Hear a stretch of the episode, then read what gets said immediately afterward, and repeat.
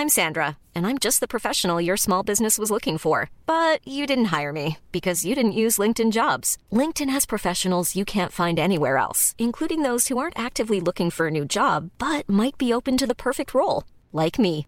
In a given month, over 70% of LinkedIn users don't visit other leading job sites. So if you're not looking on LinkedIn, you'll miss out on great candidates like Sandra. Start hiring professionals like a professional. Post your free job on linkedin.com/people today.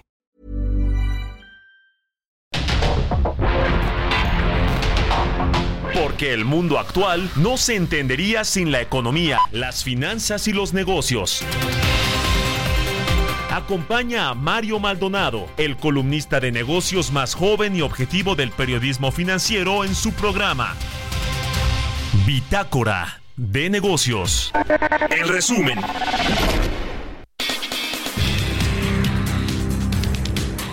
Gabriel Llorio, subsecretario de Hacienda, señaló que Petróleos Mexicanos contará en 2024 con unos 200 mil millones de pesos para enfrentar la mayor parte de las amortizaciones de su deuda. Recordó que los fondos provienen de un aporte del presupuesto del país por unos 145 mil millones de pesos que fue aprobado el año pasado por el Congreso, así como de los derivados de la reducción del derecho a la utilidad compartida al 30%. México se mantiene en la posición 126 de 180 países evaluados en el índice de percepción de la corrupción publicado por Transparencia Internacional. México compartió puntuación con El Salvador, Kenia y Togo. En el contexto latinoamericano se ubicó por encima de países como Bolivia, Paraguay, Guatemala, Honduras, Haití, Nicaragua y Venezuela. De acuerdo con información de la Comisión Nacional del Sistema de Ahorro para el Retiro, las AFORES invirtieron el 27.9% de los recursos de los trabajadores en Udibonos, nivel récord para un cierre de año. El porcentaje es el equivalente a 1.66 billones de pesos.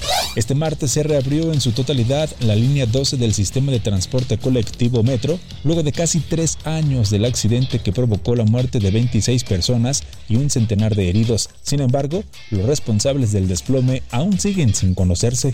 El Fondo Monetario Internacional elevó su pronóstico de crecimiento económico global, mejorando las perspectivas tanto para Estados Unidos como para China, las dos economías más grandes del mundo.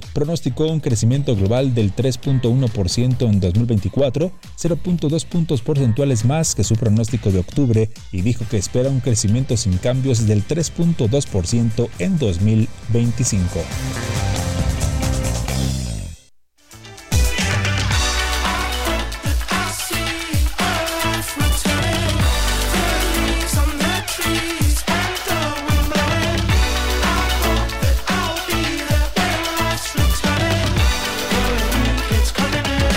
¿Qué tal? ¿Cómo estás? Muy buenos días. Bienvenidos a Bitácora de Negocios.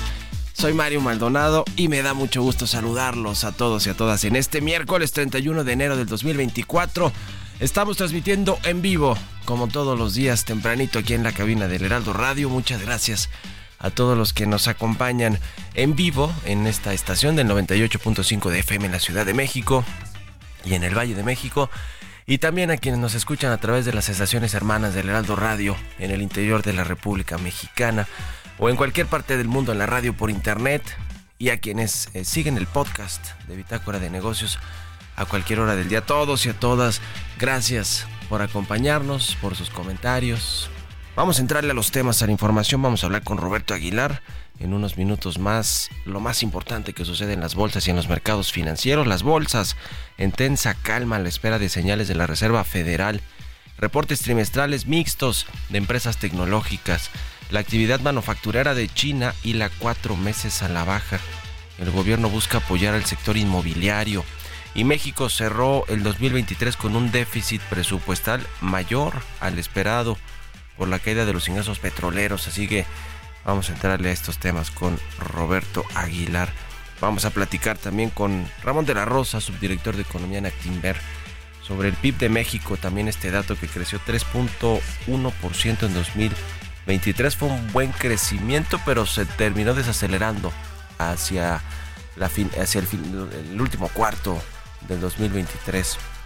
La actividad económica Así que vamos a entrarle a ese tema y a lo que viene en el 2024, pero vale la pena analizar más a detalle qué sucedió en ese eh, último periodo del año pasado, porque se desaceleró tanto la economía mexicana. Y vamos a hablar eh, con Rafael Hualcosío, director general de la Cámara Nacional de la Industria Farmacéutica, sobre la megafarmacia, sobre el abasto de medicamentos, porque ayer fue el director de el IMSS, Robledo, a la conferencia del presidente López Obrador a hablar del el tema de la megafarmacia, que si tiene o no receta, que si ha surtido o no tanto número de recetas, si tiene o no medicamentos disponibles. Y mire, la verdad es que no los tiene, pues, si no ya no habría desabasto. Pero bueno, eh, ahí Zoe Robledo tratando de hacer malabares para ver cómo eh, dice que esa ocurrencia del presidente, de su jefe, que le instruyó a hacer una, un mega almacén de medicamentos para supuestamente acabar con eso, el desabasto de medicamentos y que pues no ha funcionado. Y no porque no queramos, es porque realmente la gente no tiene medicamentos en las clínicas y en, las, en los hospitales o no los que debe de tener en tiempo y forma. Y bueno, pues eh, las ocurrencias a veces nos cuestan muy caras, ¿eh? Y ya lo estamos viendo con el tren Maya, con la refinería de Dos Bocas, en fin. Vamos a hablar de eso y de la vacuna patria que pues ya va a comenzar la producción el 15 de febrero, pero pues eh, ya no hay esta emergencia sanitaria del COVID-19, pero bueno, pues con todo y todo va a comenzar la producción de esto. Vamos a hablar de los medicamentos del sector salud eh, qué ha pasado con los hospitales también, que quiere retomar el gobierno la administración y el control de hospitales que estaban concesionados a los privados. ¿En qué va todo ese asunto del IMSS, del ISTE, de la Secretaría de Salud? Vamos a hablar de eso. Vamos a hablar con Jesús Carrillo también del Instituto Mexicano para la Competitividad sobre el impacto que ha tenido el nearshoring en la inversión extranjera directa en México, que también tuvo buenos datos el año pasado. Vamos a hablar a detalle de esto, de la reinversión de utilidades, de cómo se contabiliza, porque a veces ahí hay algo de trampas en cómo se contabiliza la inversión extranjera directa, que le decía mucho tiene que ver con la reinversión de utilidades, que tampoco está mal, pero no, estamos viendo a caudales llegar a, las, em, a, las, empresas eh, extranjeras a instalarse con los fierros, como se les dice, sus líneas de producción, sus nuevas plantas para generar nuevos empleos, sino es una reinversión natural de utilidades. Y mire que México genera mucho rendimiento, si no pregúntenle a los bancos, ¿no? Que es la joya de la corona, por ejemplo México del BBVA. O sea, sí es muy importante esa reinversión de utilidades porque México es un gran negocio para muchas empresas. Así que vamos a hablar de todo esto eh, hoy aquí en Bitácora de Negocios. Acompáñenos, quédense con nosotros aquí hasta las 7. Vámonos a otros temas. El editorial.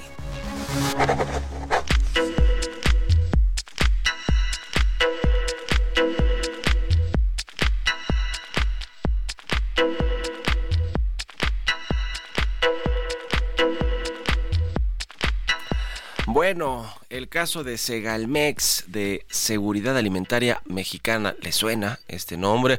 Se creó este organismo con el gobierno del presidente López Obrador para supuestamente mejorar el abasto de productos básicos en la población.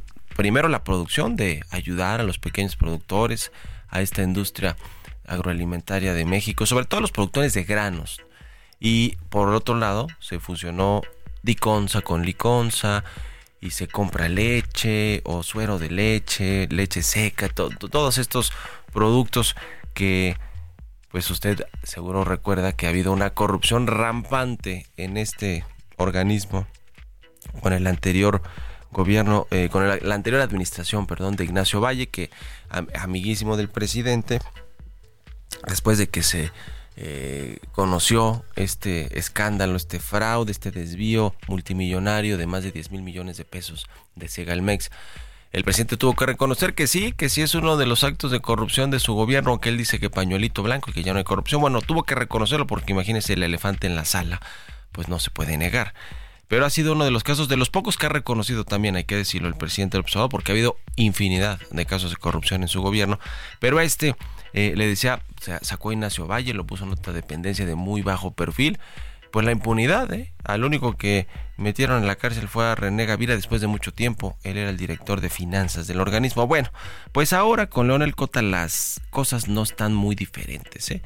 Tiene a cuestas también este asunto muy cuestionado que es el de no importar alimentos, leche, secado de leche de Estados Unidos para que lo generen los productores en México, que fue el mismo asunto que generó y detonó la corrupción en, el, en la anterior administración de Ignacio Valle y, con, y de René Gavira. El negocio de la leche en polvo, donde se hacen trampas para eh, que los eh, productores entreguen menos producto y se queden el dinero. Básicamente es eso.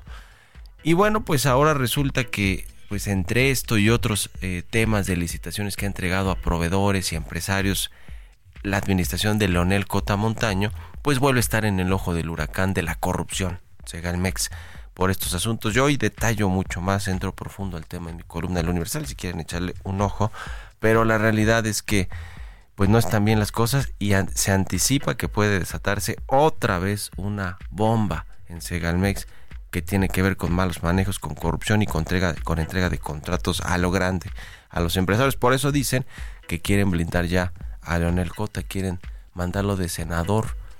Pues sí, a todos estos exfuncionarios mejor hay que protegerlos con fuero, porque si no, imagínense. Además de que Leonel Cota, según investigaciones periodistas, trae a cuestas otros escándalos ¿eh? por negocios privados y, y asuntos de propiedades no declaradas. Así que así las cosas en el cierre del sexenio, donde se iba a acabar la corrupción, pero está más rampante que nunca. O igual, por lo menos que en otros gobiernos. Vean lo que pasa con lo de los hijos y demás. 6 con 16. ¿Ustedes qué opinan? Escríbanme en mi cuenta de redes sociales en x arroba Mario Mal y en la cuenta arroba Heraldo de México. Mario Maldonado en Bitácora de Negocios. Vamos a platicar con Ramón de la Rosa, subdirector de Economía en Actimber. ¿Cómo está Ramón? Buenos días. Muy buen día, Mario. Bien, gracias. Gusto saludarte. Pues ya tenemos los datos finales de cuánto creció la economía mexicana el año pasado, 3.1%, ¿no? Es el dato que tenemos del INEGI. ¿Qué te parece? ¿Cuál es la el análisis que hacen sobre lo que pasó también en el último trimestre del año con la actividad económica? Sí, Mario, efectivamente, 3.1 abajo de la expectativa de 3.4 que teníamos nosotros eh, para el fin, para el 2023 y en general abajo del mercado, ¿no? Eh, sorprendió la baja del cuarto trimestre, creció menos de lo que se tenía estimado, eh, sobre todo por tienes el componente vamos a decirlo por cifras, ¿no? O sea, veníamos creciendo los primeros tres trimestres al 0.8%, eso generó unas sorpresas positivas y provocó las revisiones al alza en los pronósticos sin embargo, el, cuarto, el cuarto trimestre solo creció 0.1%.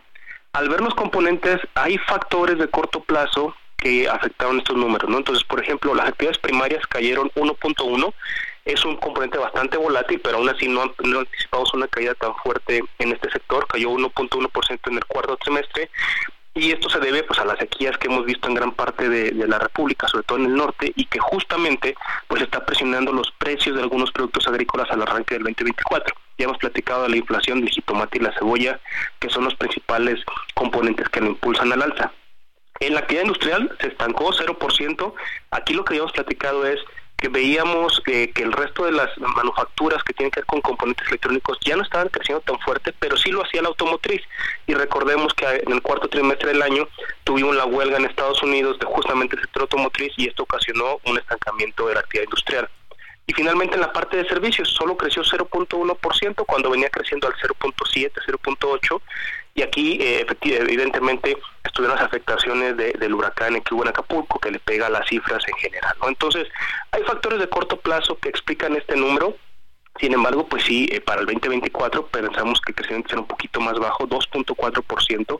Aún hay factores que van a ayudar a este crecimiento, como puede ser el rebote que está teniendo la economía en Estados Unidos, que incremente en nueva cuenta la demanda, el gasto que vamos a tener para concluir los proyectos de infraestructura del gobierno federal, que van a estar ejecutados este 2024, y eh, también el mayor gasto social que se ve reflejado en un mayor dinamismo de, la economía interna.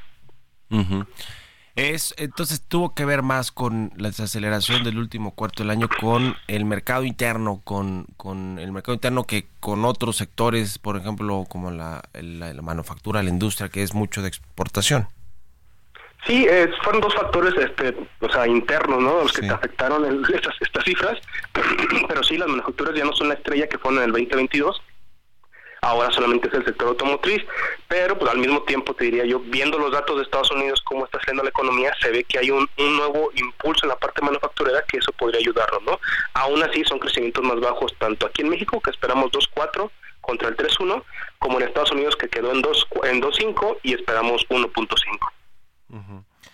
Eh, este año se ve eh, pues por lo que vimos ayer también del Fondo Monetario Internacional, que mejoró también la perspectiva de crecimiento para México, pues de entrada no se ve mal, pero pues eh, ah, puede descomponerse con el tema de las tasas con Estados Unidos, con varios factores que hay allí en el ambiente y no se diga el tema político electoral. Sí, evidentemente hay factores externos que podrían afectar a la economía, ¿no? Uno, yo creo de los más importantes y, que se habla un poco es eh, la disrupción que hay en las cadenas de producción en Mar Rojo. Esto está generando que todas las tarifas de transporte de mercancías que salen principalmente de Asia rumbo a Europa y Estados Unidos estén comenzando a incrementar. Esto podría hacer que la inflación subyacente eh, no baje tan rápido en Estados Unidos, en Europa, y que los bancos centrales no puedan recortar como se tiene esperado este año. ¿no? Me parece que ese es uno de los principales riesgos y el otro es que la economía de China, eh, ya con el cierre de estas empresas grandes inmobiliarias y con estímulos, aún así no crece. Entonces, son dos factores de riesgo que están presentes que hay que ir monitoreando. Eh, y luego encima tienes los factores electorales tanto en México como en Estados Unidos, que será primero acá en, por ahí de marzo, es cuando hemos detectado nosotros que tienen un mayor impacto en los mercados financieros locales, y luego en Estados Unidos por ahí de octubre, noviembre, cuando, cuando México, ¿no? Si, si está México en, las campañas, suele tener volatilidad también en los mercados locales. Pues muchas gracias, eh, como siempre, Ramón de la Rosa, subdirector de Economía en Actimer. Estamos en contacto, muy buenos días. Muy buen día, Mario, encantado. Un abrazo, hasta luego, 6 con 21, vamos a otra cosa. Economía y mercados. Roberto Aguilar ya está aquí en la cabina del Heraldo Radio. Mi querido Robert, buenos días. ¿Qué tal, Mario? Me da mucho gusto saludarte a ti y a todos nuestros amigos. Fíjate que el INEGI acaba de dar a conocer un dato muy interesante, el estudio sobre la demografía de los negocios 2023. Nada más de ahí eh, destacamos que entre mayo de 2019 y mayo de 2023, Mario, nacieron 1.7 millones de establecimientos en México, pero murieron 1.4 millones la difícil, eh, pues eh, la, la, complicación de los pequeños negocios en México, porque la gran mayoría, prácticamente el 98%, son microempresas. Así, este estudio que dio a conocer justamente el INEGI. También te comento que todos los ojos puestos a lo que va a pasar a la una, va a dar a conocer la Reserva Federal su decisión de política monetaria, pero más relevante lo que suceda media hora después, justamente con la conferencia de prensa de Jerome Powell, que es la cabeza del Banco Central estadounidense. Es un hecho que no se esperan movimientos en las tasas de referencia en Estados Unidos, pero sí algunas de las señales o algunos de los eh, guías sobre lo que sucede o lo que se anticipa justamente para lo que resta del año en materia monetaria. Mientras tanto, las bolsas mixtas, esperando también estas pistas, te decía, pero también un poco afectadas justamente por el tema de los resultados de las empresas tecnológicas que, como te decía, fueron mixtos también la actividad manufacturera de China se contrajo por cuarto mes consecutivo en enero y bueno, lo que sugiere que el extenso sector y la economía en general están luchando por recuperar el impulso a principios de 2024. Esto afectó también el precio del petróleo. También por el otro lado, un proyecto inmobiliario respaldado por el Estado de China ha recibido el primer préstamo de desarrollo bajo el llamado mecanismo de lista blanca y dos grandes ciudades han suavizado las restricciones a la compra de vivienda. Esto de acuerdo con medios locales y bueno, pues están de pues eh, amortiguar justamente la preocupación después de que se diera a conocer la liquidación de este gigante del sector inmobiliario Evergrande esta semana y que bueno pues esto tendrá implicaciones muy fuertes al sector inmobiliario que como decía en algún momento llegó a representar el 30% de la economía china así de importante justamente el sector inmobiliario chino. También te comento que Novo Nordisk, esta empresa que ha generado toda una revolución en el sentido, en el tema de los medicamentos para bajar de peso, pronosticó otro año de crecimiento de ventas y los beneficios operativos de dos dígitos, al tiempo que comenzó a suavizar las restricciones de suministro de su popular medicamento para adelgazar justamente en Estados Unidos. Vaya, que está haciendo hoy, de hecho, se coloca como la empresa de mayor valor de capitalización en Europa. Imagínate el tema que es está dándose a conocer y también te comento que el tipo de cambio está cotizando en estos momentos en 17 12, así es como está eh, cotizando. Más temprano tuvimos un nivel de 17, 18 y también el tipo de cambio a la espera de las señales de política monetaria un poco más tarde. Ya veremos cómo se comporta justamente el peso al, bueno, eh, al resto de la jornada del día de hoy. Buenísimo, gracias Roberto Aguilar, nos vemos al ratito en la televisión. Al contrario Mario, muy buenos días. Roberto Aguilar, síganlo en su cuenta de X, Roberto AH, vámonos a la pausa, volvemos aquí al programa. En un momento continuamos con la información más relevante del mundo financiero en Bitácora de Negocios con Mario Maldonado. Regresamos.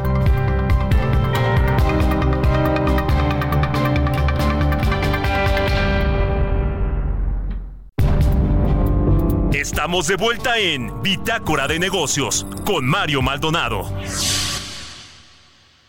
¿Cómo están? Muy buenos días. ¿Qué tal? Qué gusto saludarte, Mario, en este programa Bitácora de Negocios. Y queridos amigos del Heraldo Radio, les vengo a preguntar, cuando lees no comprendes, tienes que leer dos o más veces para retener la información o te da sueño. Sileo es un sistema que se encarga de impartir una serie de técnicas de aprendizaje que tienen como objetivo lograr desarrollar habilidades que permitan al ser humano tener un mejor desempeño en sus actividades diarias. Por ejemplo, que tengas una mayor concentración, comprensión, retención, asimilación, mejora tu léxico, gramática, ortografía y fluidez verbal de manera total logrando leer un libro de 100 páginas en tan solo 10 minutos, pero comprendiendo la información. Hoy los amigos de Sileo están regalando 100 becas con el 50% de descuento en todo lo que es el curso para que puedas comprender todo lo que lees. Llama y cuelga o manda un WhatsApp con la palabra Sileo en este momento al 55 23 33 0900. 55 23 33 0900 y te van a regalar un diagnóstico de lectura sin costo y las primeras 70 llamadas, una clase muestra. Llama y cuelga al 55 23 33 0900 y obtén tu beca del 50% de descuento. Este sistema está dirigido a cualquier profesionista, ama de casa o estudiante. No te pierdas la oportunidad de leer 10 veces más rápido, comprendiendo todo. A través de gimnasia visual y gimnasia cerebral estimulamos tus hemisferios para tener mayor plasticidad neuronal y memoria a largo plazo. Llama y cuelga, ¿qué te parece? O manda un WhatsApp con tu nombre al 55 23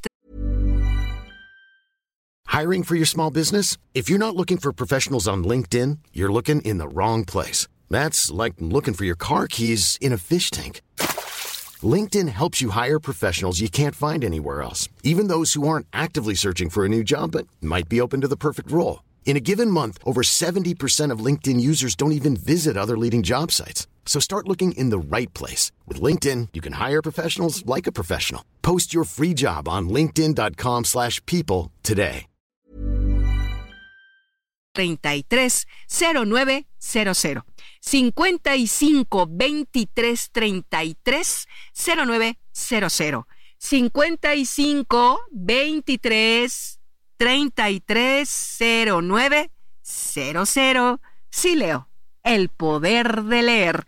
Seguimos aquí en Bitácora de Negocios. Gracias. Ya estamos de regreso con más aquí en Bitácora de Negocios. Gracias por seguir con nosotros. Son las 6 con 33 minutos de la mañana y regresamos escuchando un poco de música con los Fouls. Se llama Looking High esta canción. Es de su nuevo disco o de su más reciente disco de 2022, Life is Yours. Y esta semana escuchamos a esta banda de rock de Londres, los Fouls, que regresaron además con éxito a México el año pasado. Vámonos al segundo resumen de noticias con Jesús Espinosa. El comisionado de la Comisión Reguladora de Energía, Walter Julián Ángel Jiménez, aseguró que la propuesta de reforma federal que contempla la eliminación de órganos autónomos no impactará a la institución y afirmó que será positivo que queden planteados estos cambios producto del debate nacional que se está generando. Las autoridades mexicanas aceptaron una solicitud de Estados Unidos para revisar las prácticas laborales del call center español Atentos Servicios en el marco del tratado entre México, Estados Unidos y Canadá Mediante un comunicado conjunto, la Secretaría de Economía y la Secretaría del Trabajo y Previsión Social avisaron a la oficina de la representante comercial de Estados Unidos la admisión de la solicitud de revisión del pasado 19 de enero. La Secretaría de Hacienda informó que la recaudación tributaria alcanzó un máximo histórico en su relación con el Producto Interno Bruto en el 2023. Los ingresos tributarios se ubicaron en 14.2% del PIB, al ubicarse en 4.51 billones de pesos el año pasado, de acuerdo con el informe informe de finanzas y deuda pública correspondiente al cuarto trimestre del 2023. El Banco Interamericano de Desarrollo indicó que el valor de las exportaciones de bienes de América Latina y el Caribe se contrajo un 2.2% en 2023, después del repunte de 17% el año anterior. Entrevista.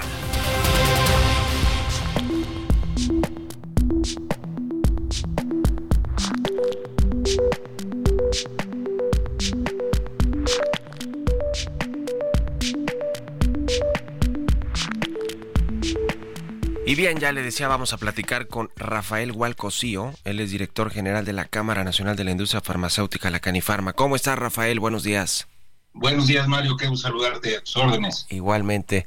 Pues por dónde empezamos, siempre es complicado hablar del tema de los medicamentos, del abasto, de las compras del gobierno, las compras consolidadas, de todo lo que ha cambiado en este sexenio en términos de pues de procesos, de sistemas.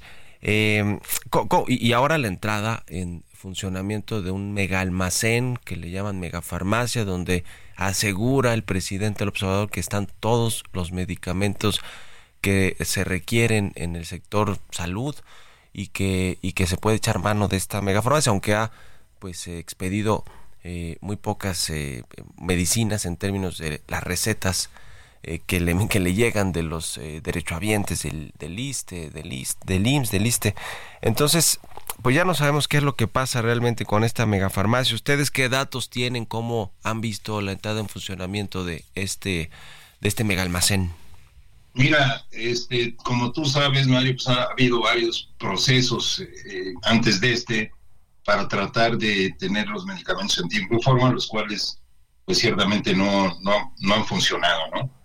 Estamos ante un nuevo cambio donde en estos momentos tenemos dos licitaciones, una realizada por el INSABI que ya desapareció, otra eh, final de, del IMSS Bienestar que pues eh, en esas está para el abasto de 2024 hay claves desiertas, hay que decirlo, lo cual implica que tendría que haber pues nuevas licitaciones y en este caso pues te digo ya sería a cargo de Birmex se supone que esto es para abastecer la farmacia, que bueno, tiene otras complicaciones, no nada más es el abasto de medicamentos, sino también la parte logística, que es quizás en estos momentos una de las complicaciones más grandes, porque es un, un almacén centralizado que tendrá que llevar medicamentos a todos los puntos de la República, lo cual se ve como un reto pues muy importante. Sí, sin duda alguna, la logística y también eh, pues el acceso a los medicamentos, porque pues una cosa sí es tener los medicamentos, que al parecer no están todos en esta megafarmacia, pero la otra es la distribución, toda esta cadena de frío que requiere la, la distribución de los medicamentos, la llevar los medicamentos a los centros de salud, en fin, es todo un asunto logístico. En, en el tema de eh, los eh, privados, cómo está el abasto de medicamentos, supongo que pues ante y no, y no, es necesariamente solo de este gobierno, pero ante las deficiencias que tienen los eh, institutos de salud pública, pues mucho se va al, al mercado privado, ¿no? Eh, ¿Cómo, cómo va todo, todo el tema de la producción eh, eh de, medicamentos eh, en México, de material, de curación, todo eso, de parte de los privados que surten al sector de salud, obviamente, pero también a farmacias privadas y a otros hospitales eh, privados? Sí, es correcto. Yo te diría, si es mucho más regular el abasto, sí tenemos algunos problemas, quizás este, yo les diría coyunturales, derivados de esto que tú mencionas, una migración de pacientes del sector público al sector privado, que, fue muy marcada, pues eh, yo te diría, a los primeros tres años, y que pues se ha estabilizado, porque no toda la gente pues, tiene el poder adquisitivo para poder acceder al mercado privado. Eh, esa es una parte. La otra parte importante también es la parte regulatoria. Cuando hay rezagos en, la parte regulatoria, en la autorización de registros, en permisos de importación, en certificados de buenas prácticas de fabricación, en fin, pues obviamente esto ralentiza también la producción de medicamentos, que te digo, puede ser coyuntural, puede ser que falten algunos días, quizás semanas, pero se restablece pues una vez que, se soluciona el problema. Estamos trabajando con la autoridad para agilizar precisamente todos estos trámites que se tienen en rezago, que son muchos y que pues obviamente están afectando a los pacientes principalmente, ¿no? Que es nuestro centro de atención. ¿Y las vacunas? ¿Cómo va el tema de las vacunas? Porque también ya se anunció que la producción de la vacuna patria va a iniciar el 15 de febrero en México, aunque pues ya no hay esta emergencia necesariamente, además ya hay vacunas de Pfizer y de otras marcas en, en los eh, en las farmacias de manera privada, también ya no es el gobierno quien tiene todo el control de, de estos antígenos, sino que se pueden adquirir en, en el mercado privado. ¿Cómo, ven el tema de las vacunas y, y, qué tanto, pues también no solo las, las son contra COVID, como el caso de esta patria, sino las vacunas de la influenza y, y, otras tantas que son importantes en épocas sobre todo de invierno. Sí, a ver, yo te diría, lo de la vacuna patria es una muy buena noticia, puesto que el país podrá fabricar eh, una vacuna contra, contra COVID. Eh, todavía falta para que pueda estar disponible.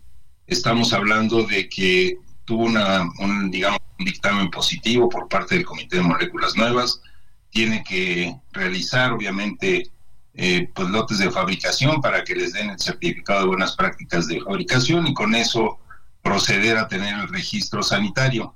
Entendemos que el registro sanitario que les van a dar, como es normal, será un registro sanitario de emergencia, lo que quiere decir que solamente el gobierno podrá disponer de esta vacuna para aplicarla a las personas cuando tenga un registro sanitario definitivo, como es el que ya tienen en este momento Pfizer y Moderna, pues podrán comercializarla, ¿no? Pero en estos momentos, pues estamos todavía en este proceso donde se empiece la fabricación para darles el certificado de buenas prácticas y posteriormente el registro sanitario. Hablando de registros sanitarios, cómo van estos procesos en la COFEPRIS, eh, los eh, registros, la obtención de registros para nuevas moléculas, nuevos eh, medicamentos, ¿cómo, cómo, han visto a la COFEPRIS en, en estos últimos meses o, años? Mira, como, como te lo dije al principio, hay un gran rezago, bajando para batirlo.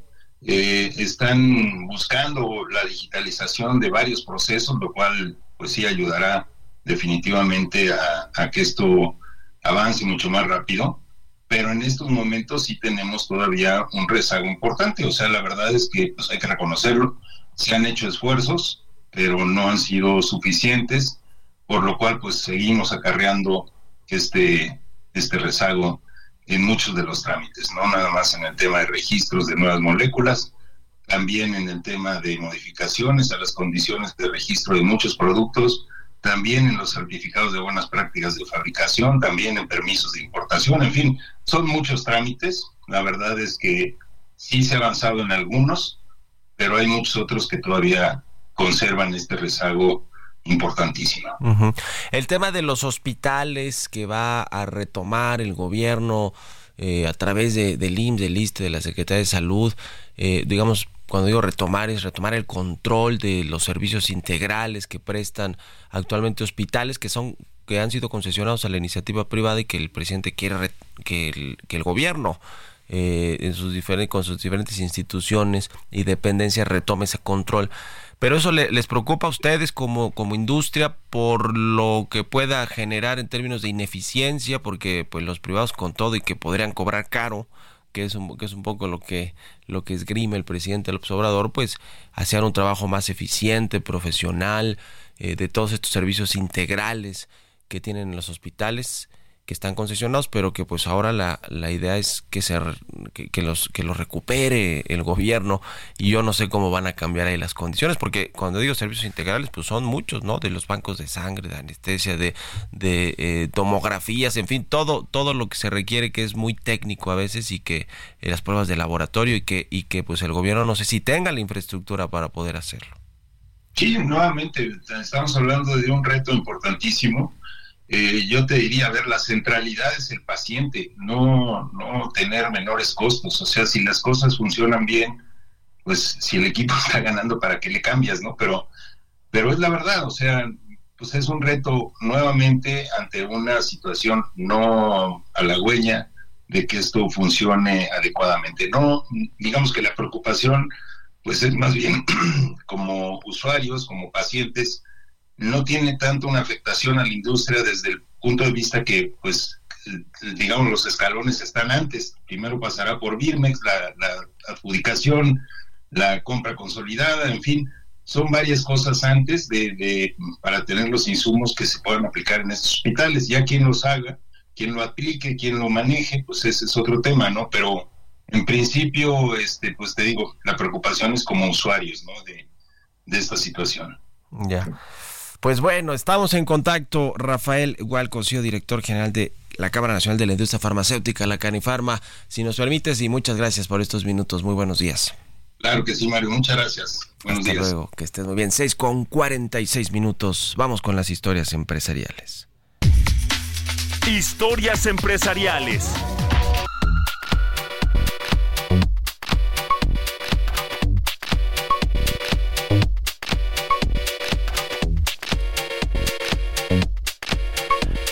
El Foro Sol ha sido testigo de múltiples conciertos, grandes eventos del entretenimiento y del deporte, como la Fórmula 1, por ejemplo, por mencionar uno, pero bueno, es el, es el mayor foro que tiene México para conciertos, bueno, la capital del país, sin contar los estadios, claramente como el Estadio Azteca eh, y algunos otros en, en, otros, en otras ciudades importantes, pero bueno, como recinto de entretenimiento, y deportivo con la Fórmula 1, pues ha sido muy relevante, pero todo indica que van a someterlo a una remodelación este año, este 2024, incluso va a cambiar de nombre. El propietario es eh, CIE de Alejandro Soberón. Luego de 31 años entonces lo remodelan y va a cambiar de nombre y nos cuenta del tema Giovanna Torres. Una de las empresas que patrocinan los eventos de OCESA desde hace mucho tiempo es GNP Seguros. OCESA, fiel a sus principios, nació como respuesta a la apertura del mercado que en la década de los años 90 se dio gracias a las políticas de la entonces administración del presidente Carlos Salinas de Gortari.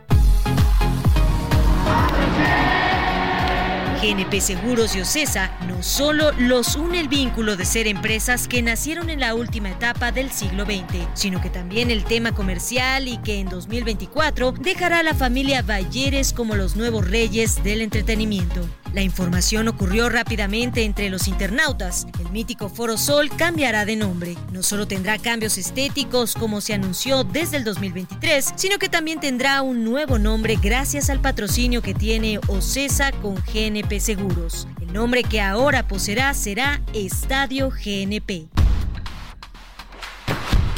Tanto GNP Seguros y Ocesa tienen años de relación comercial. La empresa de pólizas es uno de los tantos patrocinadores de los eventos que se llevan a cabo en el país. La empresa propiedad de Grupo Val y Ocesa formalizaron su relación en 2019. Grupo Val, el conglomerado que se encarga de operar las empresas de la familia Balleres, es uno de los más importantes en México. Para Bitácora de Negocios, Giovanna Torres.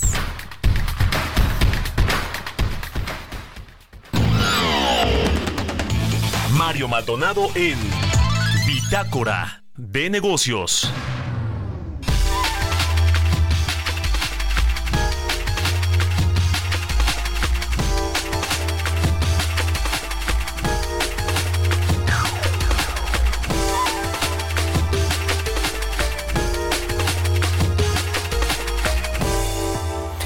Y bien, vamos a platicar con Jesús Carrillo, él es director de Economía Sostenible del Instituto Mexicano para la Competitividad, el IMCO. ¿Cómo estás, Jesús? Buenos días. ¿Qué tal, Mario? Muy buenos días. Encantado de saludarte a ti y al auditorio. Muchas gracias por estos minutos. Pues queremos platicar contigo sobre el nearshoring y la inversión extranjera directa en México que eh, según los datos que tenemos de la Secretaría de Economía y de el gobierno pues eh, tuvo buen dinamismo el 2023 llegó buena inversión extranjera en México yo decía que mucha tiene que ver con reinversión de utilidades pero bueno entre entre el nearshoring y que pues México sigue siendo atractivo para la inversión por por sus costos, por su cercanía con Estados Unidos, que es parte de esto del nearshoring, eh, pues eh, tenemos buenos datos, ¿no? Pese al Estado de Derecho, a la inseguridad, la violencia y otros temas. ¿Cómo está su análisis con respecto a estos datos recientes? Pues efectivamente, Mario, creo que lo que mencionas eh, indica que este fenómeno de relocalización de cadenas globales de suministro, pues sí está teniendo más fuerza que nuestras propias debilidades y que nuestras propias inacciones. Entonces, lo que hicimos nosotros en esta investigación que presentamos el día de ayer es separar, eh, es una investigación muy novedosa porque separa unas ramas industriales que consideramos que están más ligadas con el nearshoring de otras que no lo están tanto. Entonces, resulta que en las ramas que están más relacionadas con el nearshoring, el crecimiento de la inversión extranjera directa en los primeros nueve meses de 2023 fue de 47%, mientras que en el resto de las ramas industriales hay un decrecimiento de 27%. Eh, Entonces, sí se ve una tendencia muy distinta. También vemos que algunos países como Japón, Hong Kong, Singapur están invirtiendo más, perdón, en México y por lo tanto, pues sí, se nota que esta es una realidad para México que se distingue de manera eh, muy clara entre unas entidades y otras. Aguascalientes, por ejemplo, que ya lo decíamos nosotros desde el año pasado, tiene muy buenas condiciones en, en varios sentidos, pues está creciendo como una bomba. La, inversión extranjera en estos 57 sectores que te mencionaba fue del 310%. Entonces, eh, mientras tanto, en Veracruz, por ejemplo, pues hay un decrecimiento en la inversión en este tipo de sectores.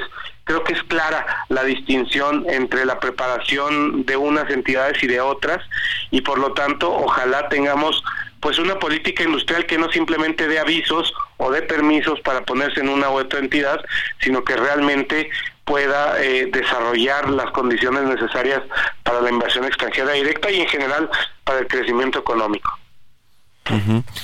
Pues sí, eh, la verdad es que estos datos con todo y, lo que ya mencionaba, pues son buenos datos, es, es eh, eh, importante que llegue la inversión extranjera porque no me imagino qué pasaría con la economía que de por sí se desaceleró en el último trimestre del año pasado eh, si no llegara toda esta inversión a generar actividad económica, empleos y a detonar todas las cadenas de producción, porque es el caso de la industria manufacturera. Para este año, ¿cuáles son las previsiones que tienen con, con todavía esta tendencia eh, de el, nearshoring y con y con pues la llegada de más inversión extranjera? ¿Se podría romper un récord en el 2024? En un minutito y medio, Jesús. Yo creo que sí se puede, Mario. Eh, dependerá en parte de eh, cómo nos cómo nos comportemos en nuestros compromisos comerciales con el mundo y en particular en el TEMEC. Por una parte, también habrá que ver cuál es el compromiso de las candidatas que, más probabilidades tienen de ganar la elección con eh, la infraestructura básica de agua, de energía. creo que también será importante pues mandar señales de que el talento mexicano está preparándose para recibir las inversiones. Yo creo que eh, a pesar de que los esfuerzos eh, han sido bajos, pues tenemos buenos números, pero si nos comparamos con Brasil o con Chile, pues nos están comiendo el mandado. Entonces, sin duda todavía hay mucho que hacer y ojalá eh, que este año, pues el Estado de Derecho que mencionabas, la seguridad y sobre todo las condiciones de infraestructura, logística, energética, de agua, pues mejoren para que realmente en los próximos años se pueda eh, generar más inversión. Yo creo que hay mucha, mucha oportunidad, pero hay mucho más que hacer todavía. Pues sí, así es. El tema es tener infraestructura, eh, como bien nos decías, tener servicios, acceso a agua, gas, electricidad, pues para que pueda llegar la industria, instalarse, invertir y, poder eh, producir aquí en México, salvo y junto con los otros temas que no pueden ser tampoco menospreciados como el respeto a, las leyes, a los contratos, al Estado de, Derecho y, y por supuesto el tema de la inseguridad y de la violencia que le afecta a todos los mexicanos y a todos los extranjeros que están en México. Así que bueno, gracias como siempre Jesús Carrillo, un abrazo y muy buenos días. Muchísimas gracias a ti. Un, abrazo y muy bonito día para todos. Que estés muy bien. Hasta luego. Es director de Economía Sostenible en el IMCO. Con esto nos despedimos. Gracias a todos y a todas ustedes por habernos acompañado este miércoles aquí en Bitácora de Negocios. Se quedan con Sergio Lupita en estas frecuencias. Nosotros nos vamos a la televisión, al canal 8 de la televisión abierta, a las noticias de la mañana y nos escuchamos aquí mañana tempranito a las 6. Muy buenos días. Esto fue Bitácora de Negocios con Mario Maldonado.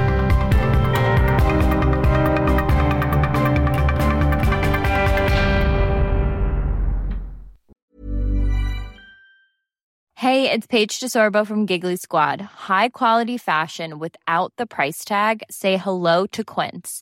I'm snagging high-end essentials like cozy cashmere sweaters, sleek leather jackets, fine jewelry, and so much more. With Quince being 50 to 80% less than similar brands. And they partner with factories that prioritize safe, ethical, and responsible manufacturing. I love that. Luxury quality within reach. Go to quince.com slash style to get free shipping and 365 day returns on your next order. Quince.com slash style.